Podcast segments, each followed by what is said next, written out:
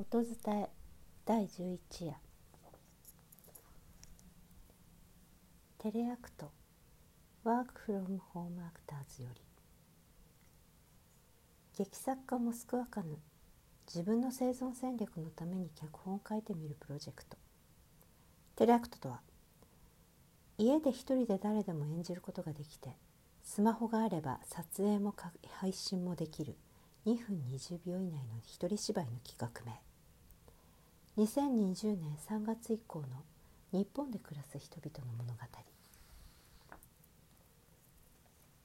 今夜何食べる？登場人物。3人家族の主婦で現在休校と在宅ワークで家族が家にいる。時間が長い女性。女性がキッチンに立ってキャベツを切っている。昼ご飯のあとすぐに「今日の夜ご飯何?」とか言われてモチベが上がらねえ。お前を料理してやろうかって気持ちにしかなんない。女性手を止める。肉料理？テレワークの旦那の丸焼き。休校中の子供添え。なんちゃって女性キャベツを切る。煮詰まるよ。旦那も子供もずっと家にいるとさ女性手を止める。シチューか。いや季節感ないなああ女性言い忘れていたことに気づいて買い出し中の夫に電話をかける。あもしもし。うんあの卵も買ってきて。もうあと3個だから。ああと牛乳は低脂肪じゃないやつ。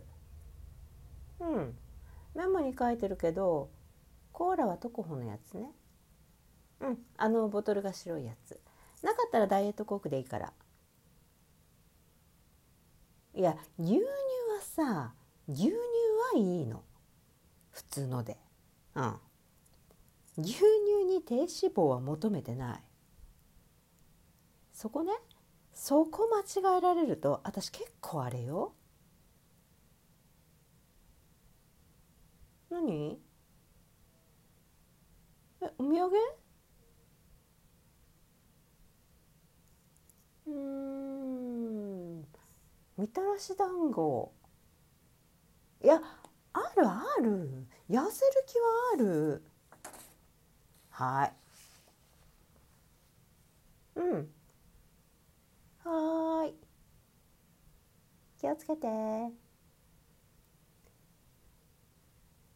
女性電話を切ってから夕飯のメニューを思いつく。煮込みハンバーグ。女性キャベツを切る。今夜何食べる？作モスクワカヌ。音伝え中山優子でした。明日はチムチムリーの恋愛相談室パート1をお届けする予定です。